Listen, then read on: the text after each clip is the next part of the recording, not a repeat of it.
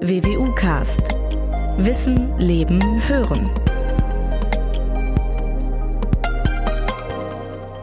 Liebe Hörerinnen, liebe Hörer, willkommen zum neuen WWU Podcast. Ich freue mich, dass Sie eingeschaltet haben. Es war ein echter Coup, kann man sagen, als Ende März die medizinische Fakultät der Universität Münster bekannt gab, dass mehrere hundert Studenten für den Kampf gegen die Corona-Pandemie geschult werden sollen. Das war der Start für das sogenannte Medi-Covid-Programm, das seinerzeit und bis heute sehr, sehr viel Beachtung gefunden hat.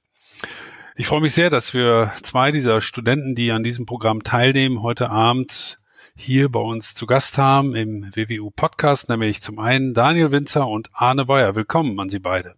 Ja, einen wunderschönen guten Abend. Und ich möchte wieder darauf hinweisen, es ist natürlich ein Corona-Podcast, was bedeutet, dass wir alle schön daheim sitzen und nur technisch miteinander verbunden sind. Ich hoffe, dass Sie auch die eine oder andere technische Unebenheit entschuldigen.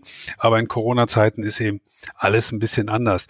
Ja, Daniel und äh, Arne, ähm, bevor wir ins Gespräch kommen über das Programm und über die Besonderheiten dieses Programms, würde ich Sie erstmal bitten, dass Sie sich vielleicht mal ganz kurz vorstellen, dass unsere Hörer ein Bild davon bekommen, wer Sie sind. Daniel, wollen Sie anfangen? Ja, Wo kommen Sie her? Wie alt sind Sie und so weiter? Erzählen Sie mal ein bisschen.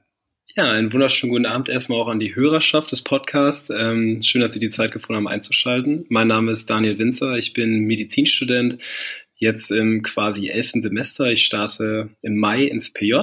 Ich bin, ja, mein Alter habe ich gerade vergessen. Ich bin auf jeden Fall schon vorher Gesundheits- und Krankenpfleger, habe eine Ausbildung gemacht, im Intensivbereich gearbeitet und jetzt quasi, bevor mein Einstieg ins wirkliche Arztleben beginnen wird, ähm, war ich aus meiner persönlichen Sicht ganz guter Kandidat, um die Universität ähm, bei der Arbeit ähm, bezüglich des Corona-Programms unterstützen zu dürfen.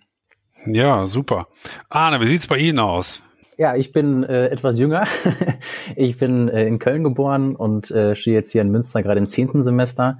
Habe direkt nach dem Abi angefangen zu studieren und dadurch kommt der Altersunterschied zustande. Ähm, und genau, bin jetzt im zehnten Semester und dementsprechend auch bald fertig mit dem Studium und bin genau, habe zusammen mit, Win mit dem Daniel Winzer in der Klinik angefangen. Ja. Und äh, wissen Sie beide schon, in welche Richtung es geht, welche Fachrichtung Sie ergreifen wollen, welche Art von Arzt Sie werden wollen? Daniel, wie sieht das bei Ihnen aus? Ja, das ist das Wunderschöne, das darf ich. Ich hoffe, das sieht mir der äh, Arne gerade nach, für uns beide beantworten, denn Arne und ich haben beide ganz ähnliche Tendenzen. Wir möchten beide gerne Kinderarzt werden, weil ja, das ist ah, so, ja. das, das ist das, was uns in der Arbeit am meisten erfüllt, weil wir beide damit kokettieren, ähm, auch in Entwicklungshilfe zu arbeiten. Und deswegen war auch dieses Programm gerade das Schöne, weil wir uns da wiederfinden und gerne ja, man kann es ja als schon gewisse Krise bezeichnen, die Deutschland hier gerade heimsucht, die ganze Welt heimsucht. Deswegen haben wir uns derselbe beheimatet gefühlt und waren froh, tatkräftig mit anzupacken. Ja, kann ich so unterschreiben. Zwei angehende Kinderärzte, toll. Wir hören das ja natürlich schon, dass es ähm, Ihnen offensichtlich gut geht. Auf der anderen Seite haben wir unseren Hörern gerade schon gesagt, dass wir uns an einem Abend jetzt extra verabredet haben. Es ist kurz nach 20 Uhr. Ähm, das deutet zumindest darauf hin, dass Sie im Moment echt sehr, sehr busy sind. Sind Sie sehr gestresst im Moment durch das Studium, aber auch noch das, was Sie nebenher machen, nämlich die Corona-Pandemie zu bekämpfen, Arne?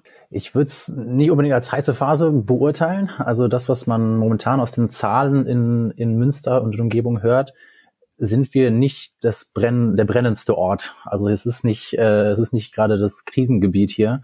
Und dadurch ist die Arbeit auf Stationen zum einen auch sehr entspannt und zum anderen äh, wechseln uns ja mit anderen Studierenden ähm, regelmäßig ab, auch mit den Schichten auf Stationen, haben dadurch alle paar Tage immer wieder frei.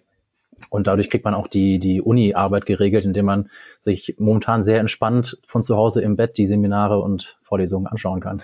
Ah ja, studieren im Liegen. Machen Sie das auch, Daniel? Äh, ich bin ja im Vergleich zum Arne schon mit dem Pflichtprogramm der Universität durch, habe sozusagen alles nochmal gelernt, weil ich mein zweites Staatsexamen ja schon absolviert habe. Da ist der Arne noch ein bisschen hinter mir. Ah, okay, alles klar. Also, wir klingen beide A gesund und gar nicht so gestresst, das ist gut. Kommen wir mal auf das Medi-Covid-Programm zu sprechen. Ähm, der eine oder andere mag es gelesen haben oder ge gehört haben, andere sicherlich nicht. Deswegen sollten wir das noch mal eben ganz kurz vorstellen auch. Daniel, erzählen Sie mal kurz, wie ist dieses Programm seinerzeit zustande gekommen? Ich habe schon so ein bisschen erzählt, die medizinische Fakultät äh, ist damit involviert? Vom, von wem ging letztlich die Initiative für dieses Programm aus? Ja, das ist eigentlich äh, eine sehr schöne Frage, denn das war das, worauf man am Ende wirklich sehr stolz war hinsichtlich der Universität Münster, dass sie es geschafft hat, sehr unkompliziert auf unsere Seite, über die wir die allgemeinen Formalitäten im Austausch mit der Universität regeln, unsere Medi wunderbare Medicampus-Seite. Dort wurde eines Tages in, an Beginn dieser Krise ein Formular hochgeladen, das man ausfüllen konnte, das sehr detailliert, aber wie gesagt unkompliziert und äh, unbürokratisch abgefragt hat, welchen Kenntnisstand man besitzt, warum man eventuell eine gewisse Wertigkeit für die Arbeit auf Stationen mitbringen könnte. Und da haben Arne und ich uns ja so schnell eingetragen, dass die Tasten geglüht haben am Ende. Und deswegen kam es dann halt dazu, dass wir die Vorreiter waren und ähm, ja dieses Programm von Anfang an mitbetreuen durften, mitbegleiten durften und auch Konzepte mitgeschrieben haben. Was meinte man denn seinerzeit mit Kenntnisstand? War das ein allgemeiner medizinischer Kenntnisstand oder schon mit Blick auf diese Pandemie? Äh, das war ein Kenntnisstand genau hinsichtlich dem, was man an Vorerfahrung mitbringt, wie weit man im Studium ist. Da wurde schon ein bisschen selektiert zwischen Vorklinik und Klinik. Das ist eine ähm, Trendschärfe, die sich bei den Medizinern einstellt nach dem vierten Semester. Arne und ich zählen beide zu den klinischen Studenten. Und ähm, dann war es natürlich auch noch schön, wenn Leute, wie ich jetzt vorher eine Ausbildung gemacht habe, im Intensivbereich gearbeitet haben und die praktische Hands-on-Erfahrung, da wäre äh, unser Dekan Bernhard Marschall sehr stolz auf diese Formulierung, äh, diese Hands-on-Erfahrung schon gemacht haben, um da tatkräftig die Leute auf Station zu unterstützen. Das heißt, Arne, ähm, als Sie das seinerzeit sahen, haben Sie beide beschlossen, das ist was für uns, da wollen wir gerne mitmachen. Schon mit dem Ziel auch tatsächlich ganz aktiv in diese Anti-Corona-Geschichte mit einzugreifen oder wussten Sie noch gar nicht ganz genau, was da auf Sie zukommt? Also was, um zu sagen, dass wir wissen, was auf uns zukam, äh, wäre gelogen. Wir wussten es natürlich nicht, weil wir nur angerufen wurden, gesagt wurden, äh, ja, heute Abend machen wir eine Schulung und morgen Abend stehen Sie in der Klinik. Und wir so, alles klar, machen wir. Was genau uns erwartete, wussten wir noch nicht, aber es sollte schon in die Richtung klinische Arbeit gehen. Also alles andere könnte ich mir persönlich nicht vorstellen. Es gibt natürlich auch viele andere Bereiche, in denen man sich engagieren konnte, Telefondienste, es gab Einkaufshilfen hier in der Umgebung, die organisiert wurden, auch von einer großen studentischen Gruppe. Ähm, aber das, was mich wirklich reizen würde, wäre wirklich dann in der Klinik am, am Zahn der Zeit, wie uns immer gesagt wurde, zu arbeiten. Jetzt gab es ja seinerzeit, ähm, als dieser Aufruf aufkam, eine, man kann es nicht anders sagen, überragende Resonanz tatsächlich. Wenn ich die Zahlen richtig hier in Erinnerung habe, dann haben sich seinerzeit von rund 3000 Studierenden 1800 gemeldet, äh, die bereit waren, da mitzumachen. Wer koordiniert, Daniel, äh, das ist eine Frage an Sie, wer koordiniert denn jetzt eigentlich oder hat damals koordiniert, wer wann wo zum Einsatz kommt? Ich stelle mir das ganz schön kompliziert vor. Da stehen jetzt 1800 in den Startlöchern und wer sagt jetzt, du bist morgen hier, du bist morgen da, du von 10 bis 12 und du von 16 bis 18?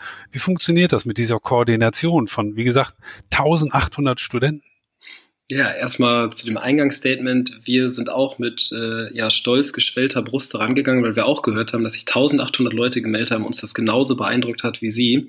Ähm, und zu Ihrer Frage, ja, das haben wir auch alles erst so nach und nach erfahren, wer das koordiniert. Ähm, es war eine, eine Mischung, würde ich sagen, aus unserem Studiendekan, ähm, Professor Dr. Marschall und ähm, Dr. Friedrichs vom Skills Lab Bereich. Für die Leute, denen das jetzt nicht sagt, was das Skills Lab ist, das ist eine Aus, ein Ausbildungsteil unseres Studiums, wo wir die praktische Erfahrung sammeln. Sei es jetzt körperliche Untersuchungen, Herz, Lungenuntersuchungen, aber auch Zugänge legen, Blut abnehmen. Alles mhm. diese praktischen, diese praktischen Fähigkeiten, die lernen wir in diesem Skills Lab Programm. Und der Koordinator dieses Skills Lab Programm, das ist der Dr. Friedrichs. Und der hat unter anderem mitgeholfen, die Ausbildung für uns zu machen. Was müssen wir wissen?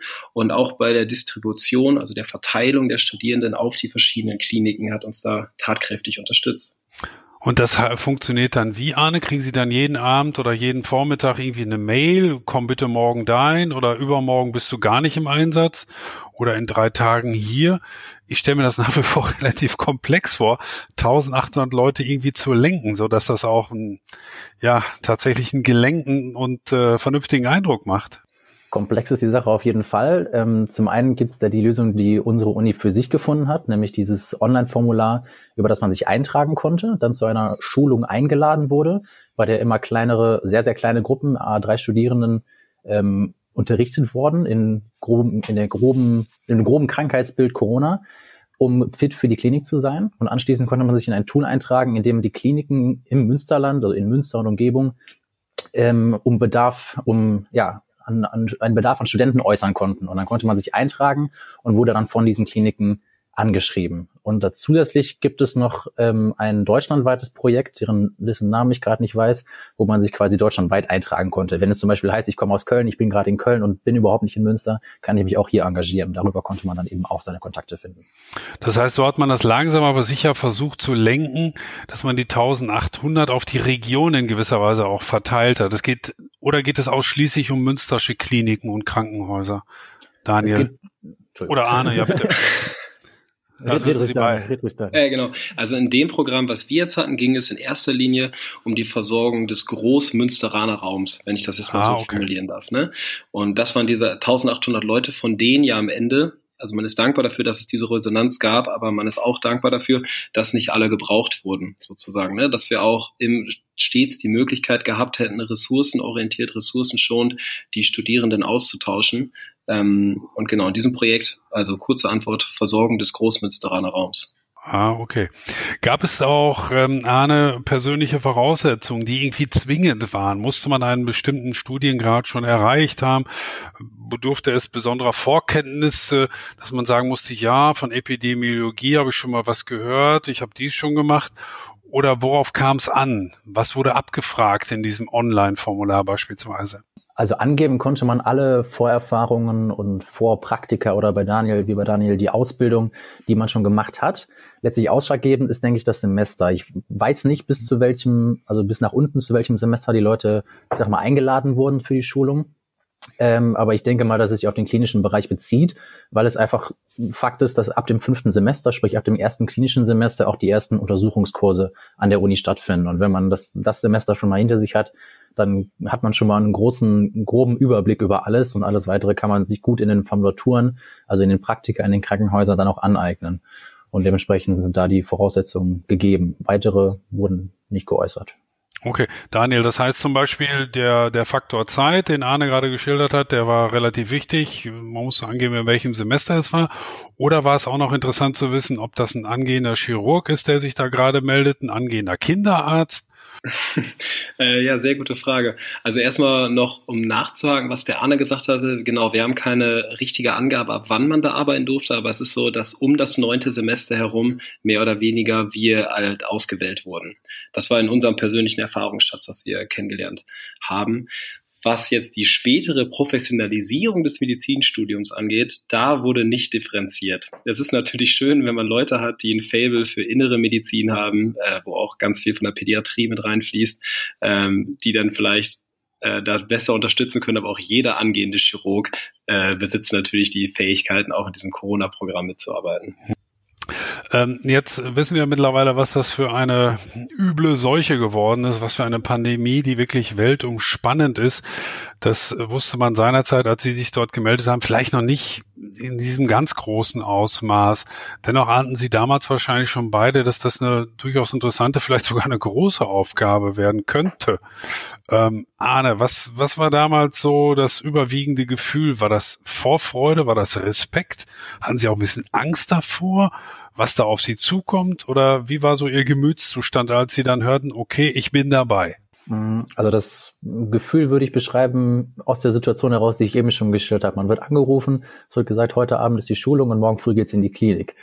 Dann ist man erstmal ein bisschen überwältigt, aber es ist für mich zumindest das Gefühl gewesen, wie vor einem ersten Arbeitstag. Es ist irgendwas, worauf man sich freut, wo man weiß, dass man gefordert wird, aber absolut nicht weiß, was einen konkret erwartet. Dementsprechend war es eine Mischung aus aufgeregt und ja, erwartungsvoll. Und wie war es bei Ihnen, Daniel? Also so oder ähm, ähnlich? Bei mir waren die Gefühle, muss ich sagen, doch etwas äh, ausgeprägter. Der Arne ist dann mal eher der entspanntere von uns beiden.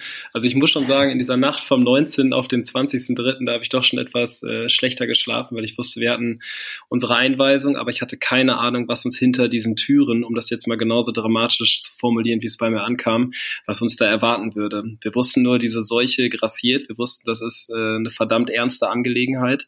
Und ich muss sagen, mir ist da doch schon ziemlich die Pumpe gegangen, bevor ich da Station gegangen bin. Weil Sie nicht wussten, was für Patienten da sind oder weil Sie sich auch um sich selbst, was ich ja durchaus verstehen könnte, ein bisschen Sorgen gemacht haben? Also die Eigensorge hatten, hatte eigentlich keiner von uns. Ähm, wir wissen, wir sind, gehören zu einem jungen kollektiv, selbst wenn uns da was passieren sollte, ist die Möglichkeit natürlich gegeben, dass es auch was Ernstes sein kann.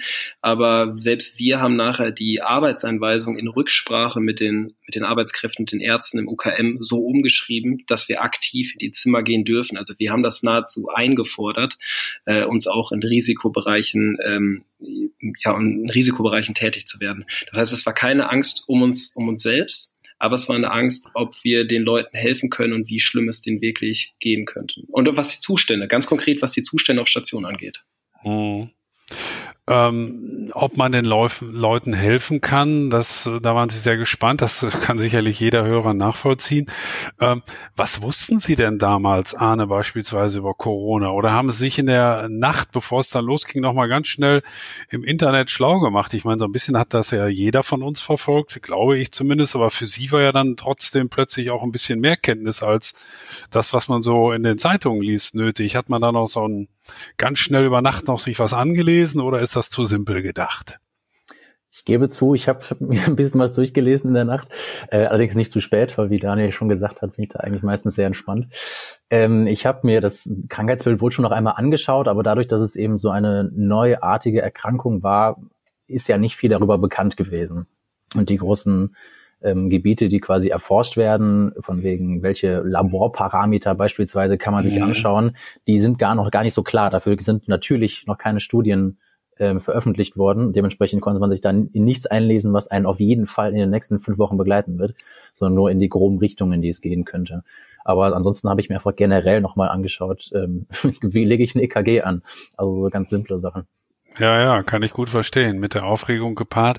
Äh, Daniel, erzählen Sie uns mal vielleicht, ähm, was die medizinische Fakultät seinerzeit ja bekannt gegeben hat, dass man sie nicht einfach so auf die Menschheit, sprich auf die Corona-Patienten äh, loslässt, sondern dass es vorab noch eine Spezialschulung, so habe ich es zumindest in Erinnerung, geben sollte. Ähm, ist das A richtig und B, wie sah diese Schulung dann aus? Wie lange dauerte sie? Was wurde Ihnen da näher gebracht? Genau, in dieser Schulung, das kann man sich vorstellen, das waren ungefähr zwei Stunden. Ich glaube, da flunker ich sie nicht an. Äh, da ging es um nochmal um wichtigste medizinische Basics. Wie handhabe ich ein ein Umgang mit den, äh, mit den Patienten und auch eine Arbeit im Patientenzimmer und auch in der Vorbereitung, ähm, die darauf ausgelegt ist, dass man auf keinen Fall dieses, dieses Virus mit aus dem Zimmer rausträgt, dass man sich da hygienisch korrekt verhält. Das waren dann Basics, um es konkret zu sagen. Richtige Händedesinfektion wurde nochmal wiederholt. Die spezielle Schutzausrüstung, FFP2-Masken ist da so ein Stichwort, das der ein oder andere Hörer sicherlich schon mal gehört hat. Äh, die hat man im normalen Alltag eigentlich nie auf wie wird die nochmal vernünftig aufgesetzt, wie wird die, wie wird die anmodelliert im Gesichtsbereich, was ist die weitere Schulung, ähm, Schutzbrillen, ja, nein, ähm, Hauben für die Haare und sonst was. Da wurden wir dann nochmal geschult in solchen hygienischen Basic-Bereichen. Und gab es denn auch noch eine spezielle Schulung? Die Frage geht jetzt nochmal an Arne, der schon über Nacht sich ein bisschen in das Corona-Krankheitsbild nochmal eingelesen hat. Wurde das dann in dieser Schulung auch nochmal intensiviert oder war das kein Thema, so dass es, so wie Daniel gerade gesagt hat, eigentlich um andere Basics ging? Oder wurde Corona nochmal etwas komprimiert und dezidiert vorgestellt praktisch? Das wurde auf jeden Fall nochmal vorgestellt. Das Ganze hat jedes Mal begonnen, jede Ausbildungsrunde, sage ich mal, mit einem Kurzvortrag eines Dozenten. Und bei uns in unserem Fall war das eben Dr. Friedrichs, den Daniel Winzer schon erwähnt hatte, der eben einen kurzen Vortrag über den aktuellen Wissensstand über das Coronavirus, über seine Entstehung und so einen generellen Überblick noch einmal gegeben hat, damit man eben auch weiß, womit habe ich es zu tun, auf welche Laborparameter, ich sag's schon wieder, ähm, achte ich letztendlich mhm. und was kann irgendwie ähm, wichtig werden. Und äh, kleine Ergänzung noch zu Daniel, wir haben neben den hygienischen Maßnahmen auch noch Abstriche geübt. Also geht es um die ähm, quasi die kleinen Röhrchen, die man dann hinten am Rachen ja, das haben wahrscheinlich jetzt mittlerweile schon viele gemacht von den Hörern. Ja, so die, die Corona-Tests halt, ne? Ganz genau.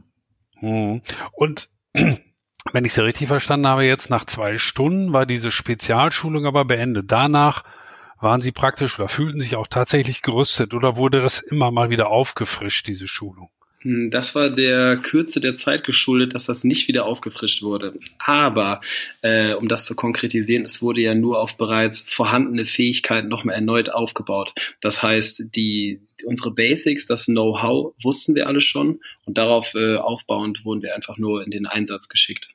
Apropos in den Einsatz geschickt, wurde Ihnen dann auch schon gesagt, Ihnen beiden, vielleicht fangen Sie mal an, Daniel, ähm, wann geht's los? Wie, lange? Ist das dann täglich zwei Stunden?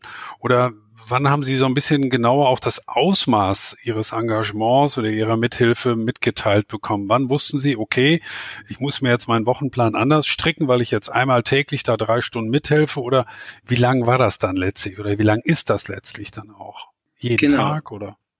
Genau, das war quasi, das kann man sich vorstellen, wie so ein fließender Prozess. Also wir kamen da auf Station an und haben da, sind da als erstes diesem wunderbaren Oberarzt begegnet, Dr. Martin Keller, der das auf, der den Auftrag bekommen hat, äh, seitens des UKMs diese Station aufzubauen. Und der hing eigentlich den ganzen Tag nur am Telefon, weil er alles koordinieren musste, hat uns aber direkt ähm, ja direkt vermittelt, was für ein Vertrauen er uns gegenüber bringt. Und das war dann der Zeitpunkt, wo wir angefangen haben, die Sachen in die eigenen Hand, in die eigene Hand zu nehmen. Das heißt, man darf sich das so vorstellen, wir haben die Dienstpläne geschrieben.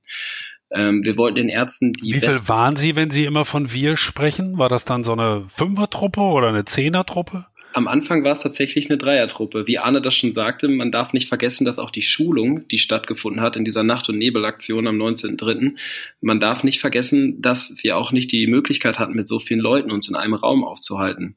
Das heißt, wir sind zu dritt auf die Station gegangen und haben dann Dienstpläne geschrieben, um die Ärzte bestmöglich zu unterstützen. Das heißt, eine rundum 24-Stunden-Betreuung. Frühdienst 7 bis 15 Uhr, Spätdienst 15 bis 23 Uhr und Nachtdienst 23 bis 7. Das war das, was wir angeboten haben. Das heißt, haben. Sie drei haben sich die 24 Stunden praktisch dann aufgeteilt. Ganz genau. Und der genau. Und anschließend. Ja, red weiter, red weiter. Also, genau. äh, äh, ganz genau. Da kann man, da merkt man ja auch schon, dass wir, weil wir uns das zu dritt geteilt haben, dass das kein dauerhaftes Projekt war, das so fortzuführen. Das heißt, wir haben am Anfang auch angemessen der Arbeitslast, die aufgefallen oder die angefallen ist, nur den Frühdienst gemacht und den Spätdienst so bis 21 Uhr so um den Dreh. Dann war das meiste eigentlich abgearbeitet. Und ähm, dann, dann kam es auch schon relativ schnell, dass wir durch vier weitere StudentInnen unterstützt, äh, unterstützt wurden und haben den Dienstplan dann aufgeweitet ähm, und konnten uns dann auch ein paar mehr Pausen und so weiter einräumen. Und ähm, Arne, wie muss man sich das vorstellen? Tagsüber, das stellt sich wahrscheinlich jeder so wie ich so banal vor. Da ist natürlich richtig Betrieb, da kommen die Leute, wollen Abstriche und so weiter. Aber nachts tut sich dann da nicht viel, oder? Was waren beispielsweise nachts dann für Sie dort zu erledigen? Die Nachtdienste haben wir tatsächlich auf einen Rufdienst beschränkt, weil nachts, genauso wie man sich das vorstellt, weniger los ist, weil die meisten Leute ganz banal einfach schlafen. Und ähm, die meisten Leute dann sagen, also die meisten kranken Leute sagen, bis zum Morgen schaffe ich es noch und dann geht's am, am frühen Morgen eben ins Krankenhaus, wenn es irgendwas gibt. Und entsprechend haben wir diese Schichten als Rufdienste äh, ummodelliert und hatten einfach nur unser Handy komplett an. Hat so ein bisschen das Gefühl von der, der späten Arbeit, die wir, wenn wir irgendwann mal in der Ausbildung sind, ähm, schon mal gegeben, das Handy ist immer auf laut und wenn es klingelt, dann denkt man erstmal immer, oh, könnte das UKM sein, ich muss los. Und manchmal ist es dann eben doch nur der Daniel, der einen fragt, was es angeht. Und äh, das heißt, Sie hatten dann nachher eine etwas größere Truppe, wenn ich jetzt gerade richtig zusammengezählt habe, drei plus genau. vier und Sie sieben haben sich dann praktisch immer wieder einen neuen Wochenplan erstellt. Gilt das bis heute oder hat sich diese Zahl nochmal verändert? Ist das auch ein Kommen und Gehen von den Leuten, Arne? Ähm, wir haben versucht, das äh, so zu belassen, also diese sieben Leute zu belassen, weil wenn man sich einmal auf Station auskennt und weiß, wo welche Spritzen liegen und so weiter, ist das natürlich sehr von Vorteil und sehr zeitsparend. Ähm, allerdings hatten wir jetzt ein oder zwei Leute, die zwischendurch ausgewechselt wurden, ähm, aus verschiedensten Gründen, die ich gar nicht alle weiß. Aber grob sind wir bei dieser Zahl geblieben. Daniel, was dürfen Sie vielleicht mal so zwei, drei Beispiele mit den Patienten oder mit äh, denjenigen, die sich Sorgen machen, machen und was dürfen sie, Sie sind ja schließlich noch Student, was dürfen sie auch nicht? Ich denke jetzt zum Beispiel an, äh, dürfen sie Spritzen geben oder dürfen sie andere Untersuchungen machen? Wo sind ihre durch das Studium noch äh, natürlichen Limits praktisch auch in der medizinischen Betreuung? Genau, also man darf sich das so vorstellen, dass wenn man in so ein Zimmer reingeht, sich also in diese volle Ausrüstung äh, stürzt, spricht man nochmal mit den Ärzten, man spricht mit dem Pflegepersonal und die einzige Frage, die da wichtig ist, was muss im Zimmer passieren? Man geht also da rein, guckt, dass man seine eigene Aufgeregtheit irgendwie vernünftig kaschieren kann und dann macht man in diesem Zimmer wirklich alles, was mit dem gesunden Menschenverstand und auch mit unserem Ausbildungsstand einhergeht wenn man sich unsicher ist bei gewissen Maßnahmen. Es gibt zum Beispiel sowas wie eine arterielle Blutentnahme. Ja, da kann man sich vorstellen, die Menschen haben ein Arteriensystem angeschlossen, das sehr, sehr komplex ist, dass man erst einmal verstehen muss, bis man das kann. Wenn man sich da unsicher ist, holt man sich vorher nochmal die Hilfe. Aber wenn man im Zimmer ist, dann ist die, auch um allein Ressourcen zu schonen, ist das Wichtigste, dass die Arbeitsaufgaben auch abgearbeitet werden. Das heißt, um die Antwort kurz zu geben, wir dürfen nach gutem Wissen und Gewissen alles machen. Okay. Sind Sie denn alleine dann auch zum Teil im Zimmer oder sind Sie da immer in einem kleinen Team und ist auch immer ein ausgebildeter Arzt dabei? Oder kommt es schon mal vor, dass auch zwei Studenten alleine sich dann dort äh, um die Patienten kümmern? Wie ist das geregelt? Auch aus rechtlichen Gründen könnte ich mir vorstellen, dass es da bestimmte Vorschriften gibt oder eben nicht. Arne, wie ist das ah. im Zimmer? Ähm, normalerweise ist man alleine im Zimmer. Das liegt ganz einfach daran, dass Ressourcen gespart werden müssen. Ähm, wenn man sich diese ganzen Materialaufwände anschaut mit, äh, mit Kitteln, mit Masken vor allen Dingen, die überall in Europa und auf der ganzen Welt fehlen, geht es sehr viel um Ressourcenschonung. Und dadurch ähm, wird das, was Daniel schon beschrieben hat, eben sehr, sehr wichtig, nämlich dass man alle Maßnahmen, die man im Zimmer machen soll, bündelt. Das heißt nicht, dass die Pflege einmal reingeht und das Frühstück bringt und die Vitalparameter aufnimmt, dann kommt der Student, nimmt Blut ab und dann kommt der Arzt und hört ihn einmal ab, sondern dann gehört, passiert alles auf einmal. Und wenn man sich mit allem, was passiert, quasi sicher fühlt und da keine äh, Maßnahme dabei ist oder keine, ja, keine Handlung, derer, der man sich nicht gewachsen fühlt, dann macht man eben alles. Und dann wechselt man eben die Bettdecke aus, nimmt die Para äh, Vitalparameter auf hört den Patienten ab, nimmt Blut ab, mehrfach und gibt alles nach draußen. Und damit ist es dann gegessen. Aber man ist alleine im Zimmer es sei denn, es gibt einzelne Ausnahmen, wenn man eben einen, beispielsweise einen übergewichtigen Patienten hat, den man irgendwie lagern muss, dann braucht man schon mal zwei Personen, um diese Person zu bewegen. Ähm, aber einfach solche Sachen, die mehrere Personen benötigen. Mhm. Das heißt, ähm, Daniel, die Frage an Sie, solange Sie sich dort gut fühlen und das Gefühl auch als Medizinstudent haben, ich bin der Sache gewachsen, ähm, dann dürfen Sie auch, wie Sie es gerade schon gesagt haben, machen, was notwendig ist und nur im Fall der Unsicherheit oder wenn tatsächlich was passiert, äh, stünde aber auch ein Arzt dann immer parat praktisch auf der Station. Habe ich das richtig verstanden? Das haben Sie goldrichtig verstanden. Man kann sich das so vorstellen, dass wenn man selber im Zimmer merkt, jetzt passiert gerade etwas, dem ich mich nicht gewachsen fühle und ich muss noch mal Rücksprache halten, dann kann man den Patientenruf aktivieren und in jedem Zimmer ist so eine Art Patientenschleuse eingerichtet, die über, über einen Abstand von ungefähr zwei Metern geregelt ist. Das heißt, es darf dann von außen jemand die Tür aufmachen und man kann noch mal der Situation angemessen sich Rücksprache oder Tipps einholen, wie man mit etwas umgehen soll. Aber man muss sich, man muss sich vorstellen, dass die Leute, die Corona-positiv sind und die im Krankenhaus sind, äh, nicht direkt per se todkrank sind. Das ist eine Erkrankung, das muss man immer wieder sagen, die äh, zu einer unglaublich schnellen Verschlechterung führen kann. Aber am Anfang äh, kommen die Patienten noch relativ normal daher und die Fähigkeit und auch das, das klinische Wissen, sich zu erarbeiten, wann dieser Zeitpunkt ist, wann es kippen könnte, das ist das, was wir mit dieser Arbeit äh, bewerkstelligen, was wir gewährleisten können.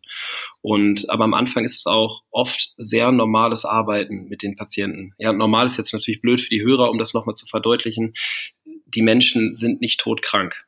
So mhm. am Anfang.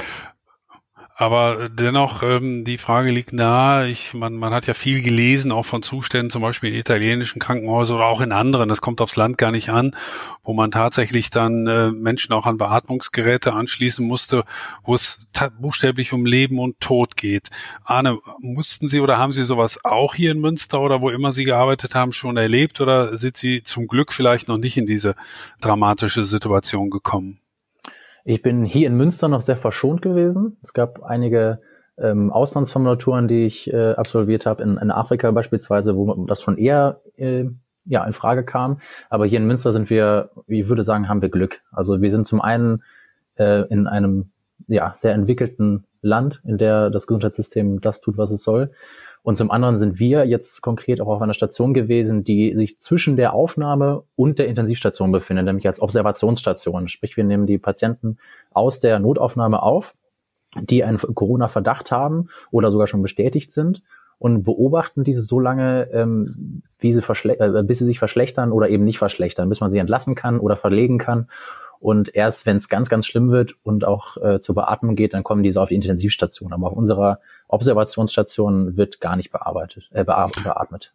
Kann das denn sein, Daniel, dass Sie nochmal auf einer Intensivstation möglicherweise auch zum Einsatz kommen oder ist das gar nicht vorgesehen? Auch in dem Programm an und für sich nicht? Weil das möglicherweise tatsächlich Ihr studentisches Know-how dann tatsächlich noch etwas äh, übersteigen würde vielleicht mein studentisches äh, vielleicht nur in, insofern, als dass man ins kalte Wasser gewerfen, äh, geworfen werden würde, aber nicht das, was ich mir als Pflegekraft schon an Arbeitserfahrung drauf geschafft habe.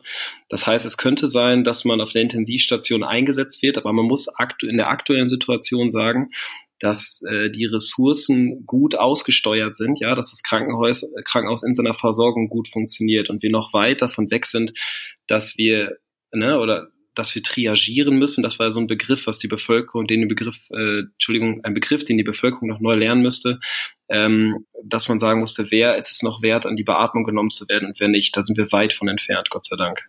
Hm, hm. Kommen wir mal ein bisschen weg von, von der konkreten Arbeit auf der Station, sondern vielleicht noch mal im Kurz auch zu Ihrem Studium in Kombination mit dem Engagement. Äh, ruht dann im Moment mehr oder weniger das Studium? Müssen Sie da, können Sie da gar nichts machen, weil Sie so sehr in diesem Programm eingebunden sind, dass Sie zu nichts anderem kommen? Oder ist das für Sie im Moment gar nicht so relevant, Arne? Ähm, pausieren musste ich es nicht, weil ähm, Welt, äh, weltweit nicht, sondern deutschlandweit der Studienbeginn nach hinten verschoben wurde.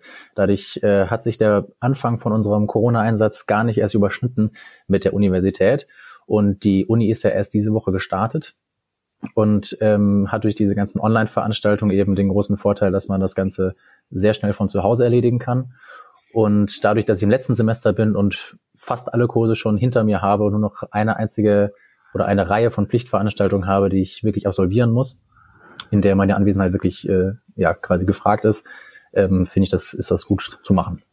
Ich vermute, Daniel, das ist bei Ihnen so oder ähnlich. Ähm, und ich würde das gerne noch ergänzen um die Frage, wissen Sie denn schon, wie lange Sie das noch machen werden? Oder ist das jetzt erstmal auf unbestimmte Zeit? Also wir arbeiten jetzt erstmal bis zum, bis Ende April in diesem Programm. Und dann ist es so, dass wir wahrscheinlich jederzeit abrufbar sein werden. Und dann müssen wir gucken, dass das wahrscheinlich in so wellenförmigen Verläufen immer mal wieder zu Kurzeinsätzen kommen könnte. Man muss jetzt gucken, wie gesagt, aktuell ist die Arbeitslast nicht so hoch, aber wir werden das Osterfest bemerken. Wir werden die neuen Lockerungen der Ausgangsbestimmungen, die jetzt ab Montag gelten, äh, werden wir auch bemerken. Und dann wird es immer wieder versetzt dazu kommen, dass wir theoretisch eingesetzt werden können. Aber das steht alles noch in den Sternen, wie das konkret äh, sich ja, wie das konkret ablaufen wird. Ja, Sie sagten gerade äh, zwischendurch mal, Arne, dass Sie auf einer sogenannten Observations-, einer Beobachtungsstation geht, wo es sich praktisch entscheidet, ob es mit dem Patienten eher aufwärts oder eher abwärts geht. Was nehmen Sie denn dort bei den Patienten, die dort ankommen, so für eine Stimmung wahr? Ähm, diejenigen, die da landen, haben ja sicherlich auch viel vorher gelesen und gehört. Sind die schon erkennbar, ich sag mal, angespannt bis aufgeregt oder sind die noch relativ gelassen? Das war sehr unterschiedlich. Wir hatten viele Patienten da, die viele Erkrankungen hatten und eben auch Corona und deshalb da lagen. Und die hatten ganz andere Sorgen. Ähm, aber es waren auf jeden Fall auch welche da, von denen wir auch mitbekommen haben, die dort lagen und wirklich eine Heidenangst um, ähm, ja, um ihr Leben hatten im Grunde. Und die entsprechenden Redebedarf hatten, aber keine Person, die sich mit ihr unterhalten kann, weil jede Person von uns, ob sei es Pflege, Student oder Arzt, nur kurz ins Zimmer geht, um die Sachen zu erledigen, die erledigt werden müssen und anschließend wieder rausgeht. Und äh, für eine Stunde intensives Gespräch war da keine Zeit. Und da wurden sich eben dann Abhilfe, wurde sich Abhilfe geschaffen und man hat die Patiententelefone benutzt, um eben in den Zimmern anzurufen und so Gespräche zu führen und hat dann eben ja sich adaptiert und so das versucht zu regeln. Hm, hm. Haben Sie das auch so wahrgenommen, Daniel? Ja, absolut. Und das, was Arne sagt, das ist auch das größte Problem gewesen, eben, dass die Patienten sich mit dieser neuen Situation auseinandersetzen müssen, aus ihrem häuslichen Umfeld kamen, wo sie ganz andere Standards äh, gewöhnt waren und jetzt auch die, mit dieser Isolation auf dem Zimmer in fremder Umgebung klarkommen mussten, was sich natürlich auch auf die psychische Situation der Menschen auslebt. Und einen Patienten in diesem Zusammenhang adäquat zu begegnen, allein das ist schon eine Herausforderung. Hm. Das heißt, da ist, spielt auch viel Psychologie unter Umständen eine Rolle, dass man mit den Leuten ins Gespräch kommt, dass man ihnen vielleicht ein bisschen Angst nimmt, dass man sie über ihre Situation aufklärt und so weiter. Ist das auch ein, ein wichtiger Faktor, den Sie da erfüllen müssen, Daniel? Also auf jeden Fall. Genau, Psychologie ist auf jeden Fall ein extrem wichtiger Faktor. Ja, man, man muss sich das vorstellen. Man hat ja generell dieses extreme Ungleichgewicht zwischen dem, zwischen dem Wissen und der Erfahrung, die jetzt bei Arne und mir noch nicht so hoch ist, weil wir noch Studenten sind, ähm, zwischen der, aber zwischen dem Wissen und dem Wissen des Patienten. Und da mit Fingerspitzengefühl das adäquat zu vermitteln und zu formulieren, ist eine der größten Herausforderungen. Man darf sich das vorstellen. Da kommt dann Herr Müller aus dem Münsteraner ähm, Umland, ist sich dieser Situation überhaupt nicht bewusst, was hier gerade passiert, sieht nur, alle, die in sein Zimmer reinkommen, kommen in kompletter Arbeitsmontur. Also man darf sich jetzt wirklich vorstellen, das sieht schon relativ dramatisch aus mit dieser Maske, dem Kittel, der Schutzbrille, der Schutzhaube. Und das ist die einzige menschliche Person, zu die dieser Mensch äh, Kontakt hat. Und das erstmal zu vermitteln, da muss man sich Zeit nehmen, man muss erklären, wenn man im Zimmer drin ist und versuchen, den Patienten da in seiner Situation äh, ja zu erleben und versuchen, ihm empathisch zu begegnen. Hm. Anna, wenn wir jetzt mal in die Zeitungen schauen, beziehungsweise abends ähm, Fernseh schauen, ähm, und äh, jetzt gibt's ja die ersten Lockerungen, dann hängt es natürlich immer ganz entscheidend davon ab, wen man fragt. Fragt man einen Wirtschaftsführer, wird er über diese Lockerungen natürlich ganz anders nachdenken als vielleicht ein Virologe oder ein Arzt oder eine ähm, Frau, die eine, die einen Laden führt oder so ähnlich. Mich würde mal interessieren, wie Sie darüber nachdenken oder was Sie darüber denken über diese Lockerung. Ist das das genau richtige Maß, was wir da gerade finden? Wir gehen so ein bisschen einen Schritt in die Normalität oder würden Sie sagen, ups, das ist aber noch ein bisschen früh. Ich wäre da noch vorsichtiger. Also wie ist Ihre Meinung dazu? Insgesamt halte ich es äh, für eine gute Idee und den richtigen Weg, das Ganze schrittweise wieder zu lockern, weil ähm, dieses Flatten the Curve hat ja mittlerweile wahrscheinlich jeder mitbekommen, dass man versucht, diese ja, diese langs am Ende langsam wachsende Kurve hinzukriegen, ja. um eben in den quasi den Spitzentagen unser Gesundheitssystem nicht mit zu vielen beatmungspflichtigen Patienten zu überlasten, zu überlasten.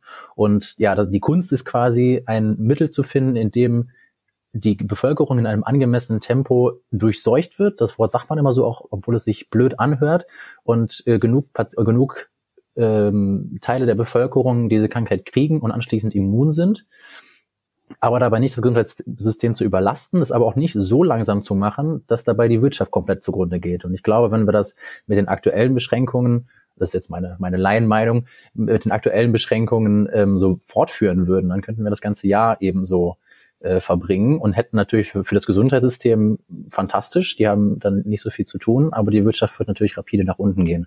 Und deswegen muss man da das Mittelmaß finden.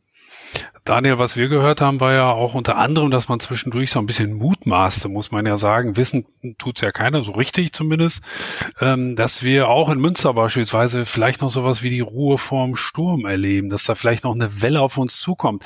Sie haben das eben ja schon mal kurz angesprochen, dass die Folgen von Ostern möglicherweise, wo sich doch vielleicht mehr getroffen haben, als sie eigentlich durften, ähm, noch zu spüren sein werden. Glauben Sie das auch und kann man sich auf sowas als Klinik auch vorbereiten?